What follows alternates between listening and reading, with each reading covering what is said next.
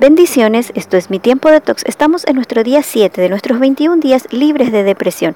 Y la palabra de Dios en Isaías 42:6 nos dice, Yo el Señor te he llamado para manifestar mi justicia, te tomaré de la mano y te protegeré.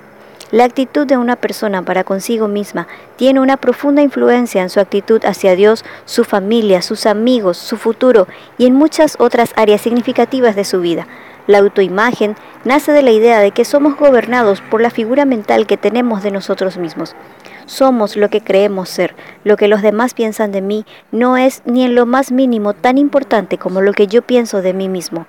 Todos tenemos una imagen de nosotros, buena o mala, pero cualquiera sea esa imagen, afectará nuestro comportamiento, actitudes y en última instancia nuestro éxito en la vida pero muchas veces cometemos el error de permitir que la opinión de los demás influyan y modifiquen la opinión que tenemos acerca de nosotros.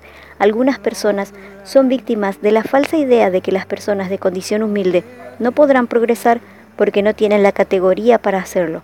Otras personas están desconformes con partes de su cuerpo, otras con sus capacidades o su descendencia. A consecuencia de ello se han formado una pobre imagen de sí mismos que los lleva al autorrechazo. Si creemos que Dios nos ama y nos ha creado por una razón especial, tal como la Biblia lo enseña, podemos aceptar con gratitud nuestra apariencia, capacidad. Difícilmente podamos desarrollar una fe a menos que nos aceptemos a nosotros mismos. El autorrechazo no solo hace que te compares con los demás, sino que trates de imitarlos. Jamás serás feliz si te pasas la vida tratando de ser otra persona. Dios nos creó como individuos únicos. Somos poseedores de una auténtica grandeza que no pertenece a nadie más. Es exclusivamente nuestra. Usemos esa individualidad. No la malgastemos porque definitivamente no somos esa otra persona. Lograr una buena imagen de nosotros mismos es muy importante para superar la depresión. ¿Cómo puedo lograrlo? Estableciendo una relación personal con Dios.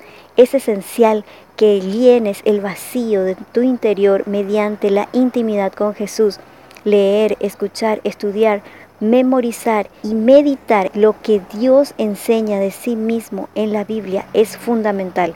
Dios se reveló a Abraham, Moisés y otros personajes bíblicos utilizando diferentes nombres.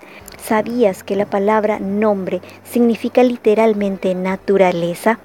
Por lo tanto, cada vez que Dios se añadió un nuevo nombre, reveló un nuevo aspecto de su naturaleza. Así que mientras más aprendemos de Dios, más aprendemos a amarle y más fácil nos resulta depositar nuestra confianza en Él. Isaías 52.6 nos dice, yo revelaré mi nombre a mi pueblo y llegarán a conocer mi poder. Así como a otros personajes bíblicos, también el Señor cambió sus nombres por un nombre significativo, por la manera en que Dios vio a cada uno de ellos.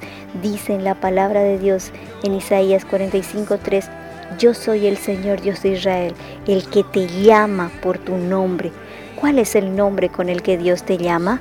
Sacerdote del rey, amada, valiente, esforzado. Primera de Pedro 2.9 nos dice, no tenían identidad como pueblo, ahora son pueblo de Dios. Y recuerda la palabra de Dios en Isaías 49.3, tú eres mi siervo y estoy muy orgulloso de ti.